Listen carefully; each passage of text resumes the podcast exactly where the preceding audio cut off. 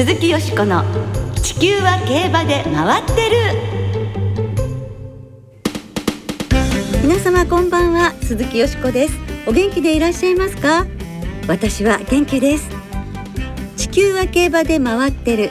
この番組では週末の重賞レースの展望や競馬界のさまざまな情報をお届けしてまいります。最後までよろしくお付き合いください。今日ご一緒してくださるのは藤原奈々香アナウンサーです。はいこんばんは藤原です。よろしくお願いします。よろしくお願いいたします。8月もね今日が最後の放送ということで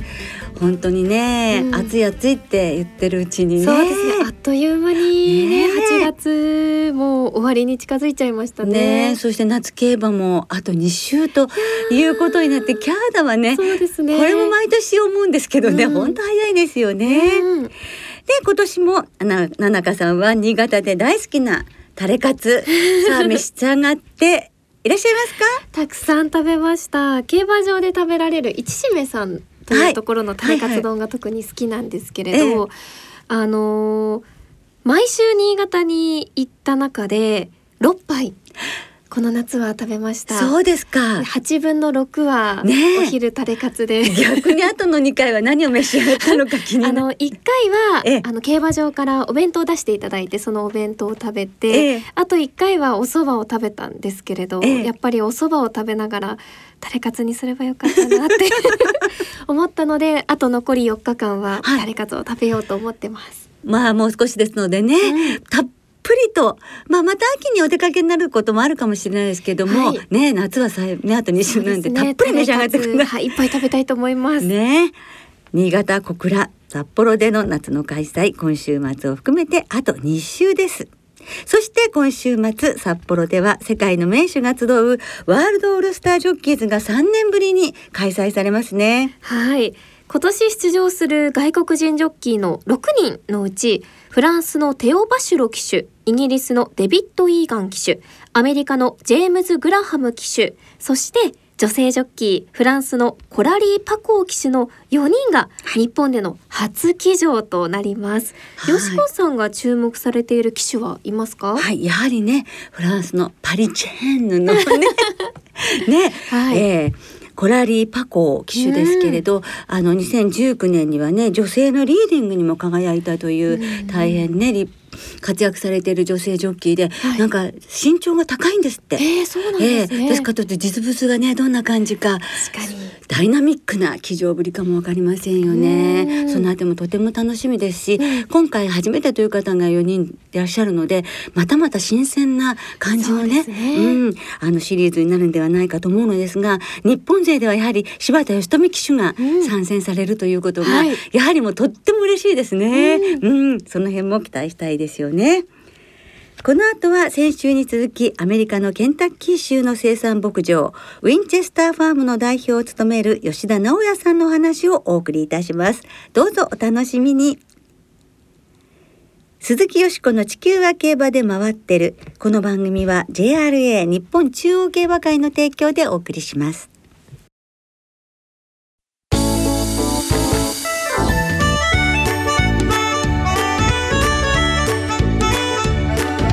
鈴木よしこの「地球は競馬で回ってる」アメリカウィンチェスターファーム代表吉田直也さんに伺うアメリカの競馬日本の競馬。先週に続きアメリカケンタッキー州の生産牧場ウィンチェスターファームの代表を務める吉田直也さんにアメリカの競馬日本の競馬などについてお伺いいたします。ご実家は北海道の名門テンポイントを生産した吉田牧場。獣医師でもある吉田直也さんは2002年にアメリカケンタッキー州にウィンチェスターファームを開場し2007年のブリーダーズカップジュベナイルターフの勝ち馬ナウナウナウなどを生産。日本へも多くの重症勝ち馬、活躍馬を送り出しています。牧場経営の他にも、世界15カ国の顧客のサラブレッドを管理するなど、ブラッドストックエージェントとして世界中を飛び回っていらっしゃいます。ね素晴らしいですよね。今週は日本のクラウンプライドが参戦した今年のケンタッキーダービー、7月に行われた日本のセレクトセールなどについてお伺いしています。それではお聞きください。今年のことにねついてお伺いしたいと思うのですけれども、はい今年はクラウンプライドが、はい UAE ダービーを勝った後にケンタッキーダービーはい。に参戦いたしました、はい。このことについてのご感想はいかがですか？えーっとですね日本サンバがケンタッキーダービーに挑戦するということでもう本当に嬉しかったですね。はい。あのレースこそダートで一番世界で勝ちにくいレースですから、あしかも北米の馬でチャンスがある馬全とこのレースを狙ってくるんで、ええ。そこであの日本サンバが挑戦するっていうことにすごく大きなロマンを感じてました。はい、はい、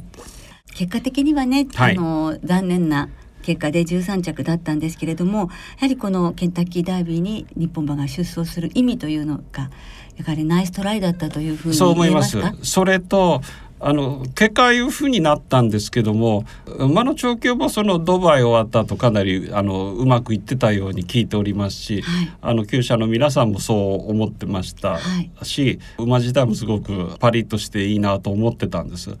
でドバイからケンタッキーダービーってのは本当にあの大変なもんです消耗をどうやって予測するかとかあと長距離の問題もありますね輸送上。ええただ今回は幸いそのドバイから直接輸送できたんで、ええその点かなり違ったと思うんです。うんそれとクランプライドの乗りがすごいなと思って私当日も見てたんで仮にあのあ違う走り方をしたらもっとそのあの大きな可能性を私たちに見せてくれたなっていうふうに私自身は思ってました。はいだからあの着順以上の可能性をこれからあの将来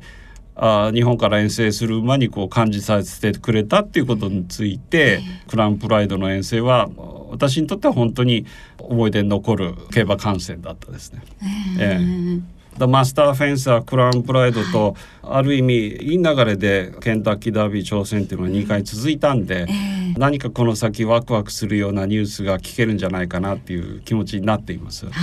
それと日本の遠征スタッフの見てるともう本当に細かいことまで気にしてて割とドンと構えて遠征してる欧米の関係者とは違ったアプローチなんでただそういうあの一つ一つのその積み重ねが今大きなノウハウになってきてそれがそのアメリカ遠征に関わらず他の国でも日本馬が遠征であの活躍できる下地になってるんだと思います。うん。そしてあの奈良さんは今回またセリではい。セレクトセールでいらっしゃって、セレクトセールはい。ご覧になったと思いますが、あのいかがでしたか印象は？3年ぶりのこの競りだったんですけどあの特に一歳馬のあのなんていうんですか出来が前回見た時よりもかなり良くなったなっていうふうに思って見てました厚みが出てきたというかそれからばらつきがその上場馬全般見てて少なくなったっていうところですねその日本の馬産のレベルっていうのは確実に上がってるなというふうには見てました。はいはい。サトルなりは良かったですね。ええまあ、東西はあ骨格がガシッとしてますしそれから月齢から見ても一歳馬の馬体をもうすでに想像させるような堅実に成長してるようなイメージを持たせる産区が多かったし東西馬の方はサトゥナリアの産区がちょっと印象に残ってますね。はあ、そしてあのその競りでまあ高く取引された馬の一頭のそういう種馬がねブリックスモルタルなんですけれども、はい。昨年ねこの番組で、ええ。あの推奨する種馬っていうことで、はい。新種馬をご紹介していただいたそのブリックスモルタルだったんですよね。ええ。見事になんかやはり3億円の馬とそれから1億円の馬が出たんですけれど、はい、えこの馬の3区もちろん気になってほぼ全頭見てるんですね。でまあ率直な感想言いますとケンタッキーで形容してくれないかなと思っております。あー日本行っちゃったええはいアメリカで競馬した時も何レースか直接競馬場で見てますけどなんていうんですかね最後の直線に入った時のスイッチの入り方がまあ心身ともすごいんです。だからあこれ本当に競走馬の競走馬って言える競走馬だなぁなんて思って見てたんで日本に売られちゃったと本当がっくりきてました。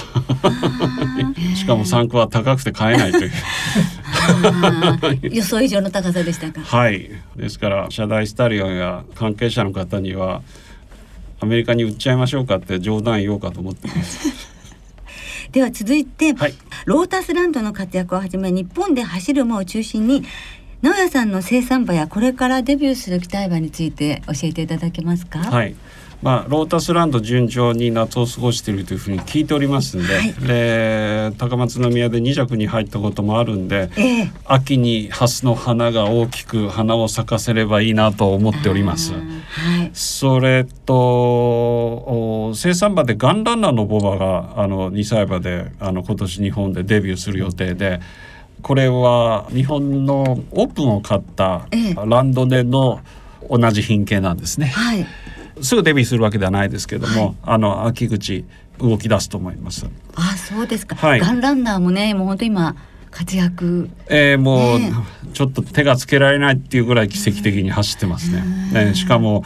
アメリカ馬にしては珍しくその軽い馬なんですね。えー、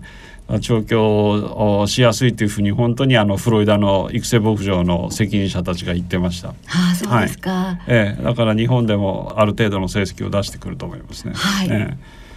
それと、まあ、エアロマスはじめその兄弟はほとんど日本で飼ったりそのオープンに行ったりしてる兄弟がいるんですけどこれのあの2歳の弟が今年日本でデビューする予定です。はい、えー、これは父がゴールデンセンスです。はい、えー、こちらもあの秋以降になると思います、ね、あ、そうですか。はい。はい、まあ、あ基本的には前頭日本で勝たせようと思ってますし、前頭、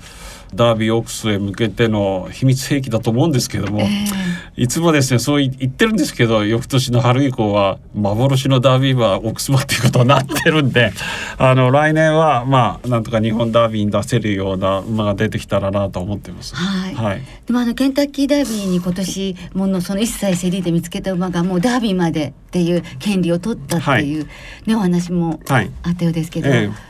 こちらはですねウェン・ルーカスさんっていう、はい、あのもう高齢の調教師さんがいて、はい、まあ日本アメリカのあるお客さんがルーカス厩舎用の馬を一歳馬で選んでほしいっていうお話になったんですよ。えーでそのルーカス調教師も関わって10頭15頭ぐらいのリストをいただいたんですね私たちが。合計15頭見たうち1頭だけいいだろうということでそれであのこの馬買ったらどうでしょうっていうふうに選んだ馬がそのエスリアロードっていう馬で、はい、G22 着に入ってポイントを取り出して、えー、それで最後ですねケンタッキーダービーの1週間10日前ぐらいにようやくその出走権を取れたんです。ただその出走権を取るために4月に連投してでその疲れが残ってたものですからあのダービーの2日前にやはり無理をさせないで、えー、あの出走取り消ししようということに決めまして、はい。はい、でその出走権を次のそのスタンバイのリストにあった馬にあげたんです。はい、でこれがリッチー・ストライクっていう馬で、この馬は今年ケンタッキーダービーに勝ちました。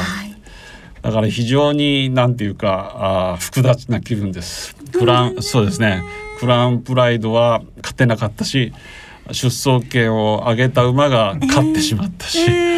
何かこう逃した魚が大きかったっていうような気持ちになったんですけど、だからケンタッキーダービー制覇のような着実に我々の身近に近づいてるというふうには思います。はい、はい、優勝馬にとってももしエスレアロード脱出をしてたら、はい、優勝はなかったわけですしそんなねストーリーが陰にあったなんてね ね。って思いますけれども、本当にそういうストーリーを持つ悔しいけど 実力はあるというエスレアロードの活躍をねこの秋以降もぜひ注目していただきたいですね。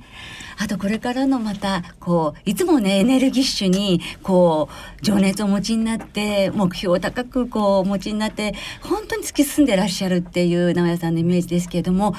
これからまた何か目標があって教えてください。目標はですね、えー、あのこのコロナになんであのアメリカの生産者生産者の皆さんっていうのは我々も含めて本当に失うものが多かったわけです。だからそれを取り返したいっていうのが一つですね。それとアメリカ G1 勝ったんで日本とヨーロッパでも必ずですね G1 勝ちたいなと思ってます、はい、G1 っていうその本当にその形があって誰からも認めてもらえるカテゴリーで自分たちの生産馬も予託生産馬も含めてですね狙っていきたいなというふうに思います。はい。今世界中15カ国に顧客がいらっしゃるというふうに伺ってましたけれど、はいはい、ですからすごいワールドワイドじゃないですか。いろんな仕事してます。例えば、はい、ディープインパクトの3区を北欧に送って守護場として経営をしていただくと。ですからまあ最近ノルウェーデンマークとかそういう今まであまりその結びつきがあの少なかったことでも日本の血を使って自国産馬を生産してそれで自分たちの国際競争がある時にイギリスアイルランド産馬に負けないであの北欧産で勝ちたいっていうような非常にそのスピリトあるあの皆さんともだんだんやり取りするようになってきたんで間接的ですけどそのあの日本の血統を通してそういう皆さんとそれぞれの地域であの競馬にかかっていけたらなというふうには思ってます。たくさん興味深いお話をしていただきました、はい、今回のインタビューですけれども、うん、そのインタビューの後の各馬の動向などについて吉田直也さんからメールでご連絡をいただきましたのでご紹介していただけますか？はいご紹介いたしますまず来年の日本ダービーを目指す期待馬として挙げていただいたガンランナー3区えスイートピーステークスを優勝したランドネの弟はガンウルフと名付けられデビューを待っているそうです、はい、そしてエアアルマスエアファンリタなどの弟のゴールデンセンツ3区はエアメテオラと名付けられデビューを待っています。いい名前ですねまたケンタッキーダービーを直前に取り消したイシリアルロードは8月6日にサラトガで行われた芝9.5ハロンのサラトガダービーに出走して9着。芝の馬場が合わないようでこの後は一息入れてダート9ハロン前後のレースに向かうようオーナーと調教師に提案しているとのことです。その他予託生産馬のエスペランサフラグが8月7日日曜日メイクデビュー新潟芝の1600メートル戦で2着。明日8月27日土曜日小倉1レース2歳未勝利戦で初勝利を目指すということなんです、ね、応援しましょう。応援しましょう。また生産馬ロータスランドが前哨戦を勝ってスプリンターズステークスへ進むようなら凱旋門賞視察の予定を変更して来日することも考えているそうです。あらそうですか、はい、だったらぜひねスプリンターズステークスに進んで、うん、口取りをなされたらいかがでしょうね、ね、また来日してくださったらお話聞かせていただきたいですね。以上2週にわたりアメリカウィンチェスターファーム代表吉田直也さんのインタビューをお送りいたしました鈴木よしこの地球は競馬で回ってる。ここからは週末に行われる重賞を展望していきましょう。今週は土曜日に小倉でジャンプの重賞小倉サマージャンプ。日曜日に新潟で新潟2歳ステークス。札幌でキーンランドカップが行われます、はい、まずは日曜日に新潟で行われる芝 1600m の G3 新潟2歳ステークスを展望していきましょう、はい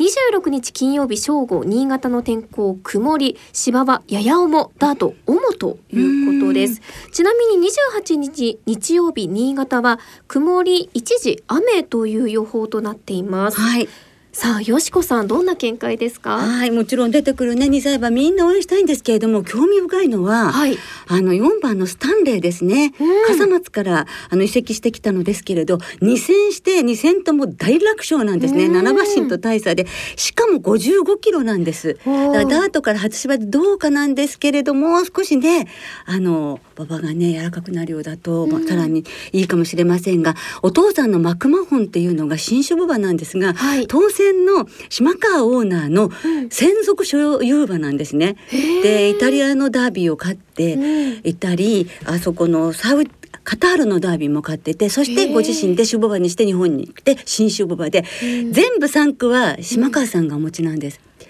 それでこの馬はこの大差勝ちをどうこの芝で出るか非常に興味深く思っていますの。で、え今日今回はボックスにしまして、はい。2番のロードディフィート4番スタンレー8番のシーウィザードそして10番のアイスグリーンの4頭の馬連ボックスワイドボックスでしたいと思います。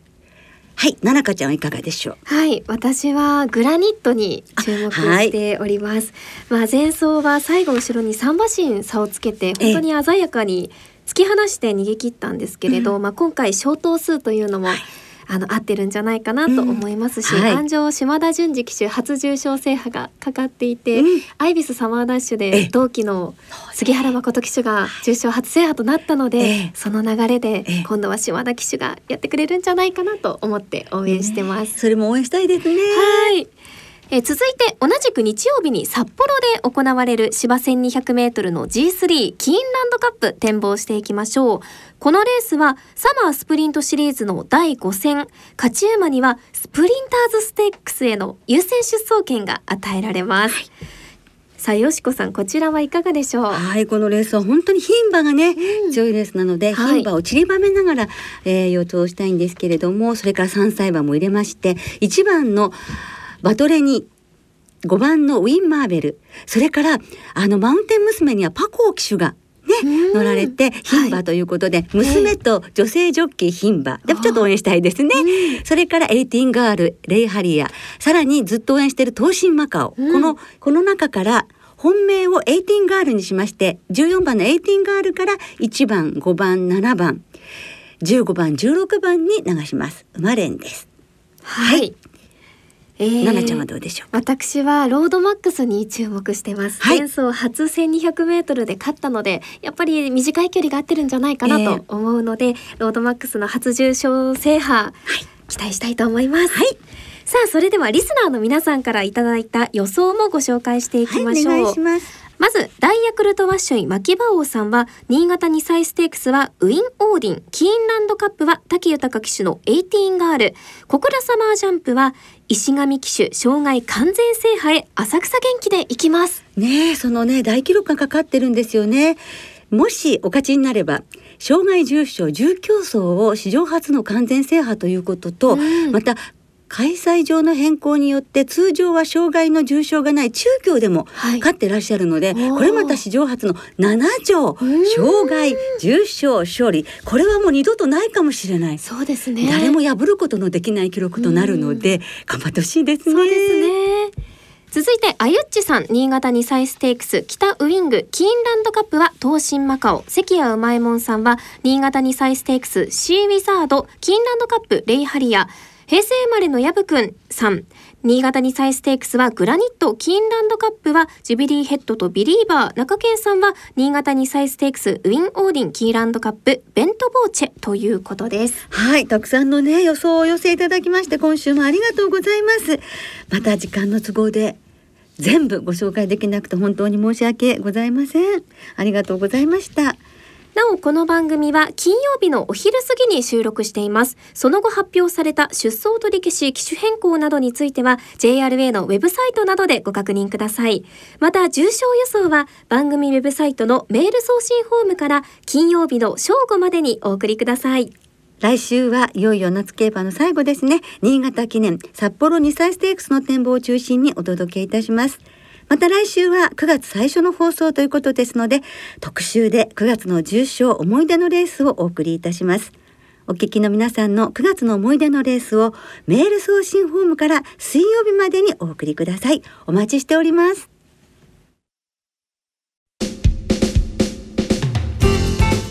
そろそろお別れの時間となりました。今週末は新潟小倉札幌3つの競馬場でレースが行われます今週の2歳戦は3つの競馬場で9つの新馬戦と7つの未勝利戦さらに小倉で九州サンバ限定のオープン特別ひまわり賞新潟では先ほど展望した新潟2歳ステークスが行われます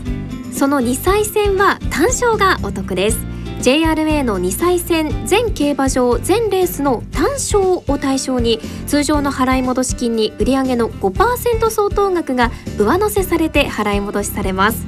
さあよしこさん今週注目している2歳馬どの馬でしょうか？はい。出てきてくれますよ。アスパルディーコ。はい。母アパパネうあのお姉さんのね赤い鳥の娘はお父さんがディープインパクトなんですけど、はい、こちらのアスパルディーコはお父さんがブラックタイドになります。そしてなんと海老名正義厩舎。ね主戦ジョッキーでねアパパネのいらっしゃいましたのでなんかこういうことがいいじゃないですかね。こういうところでもこう競馬つながっていくって感じがしますよね、はい、明日の新潟の6レース芝1600メートルが舞台です。楽しみですね。ハモりました。今週も新潟札幌小倉3つの競馬場ともに事前に指定席券あるいは入場券をネット予約された方がご入場いただけます。また事前予約なしで入場できる当日現金発売入場券も発売されます詳しくは JRA のウェブサイトなどでご確認ください。はい。先週に続いてね札幌競馬場が今週末もワールドオールスタージョッキーズなどでも盛り上がりそうですけれどもね、はい、皆さん週末の競馬存分にお楽しみください。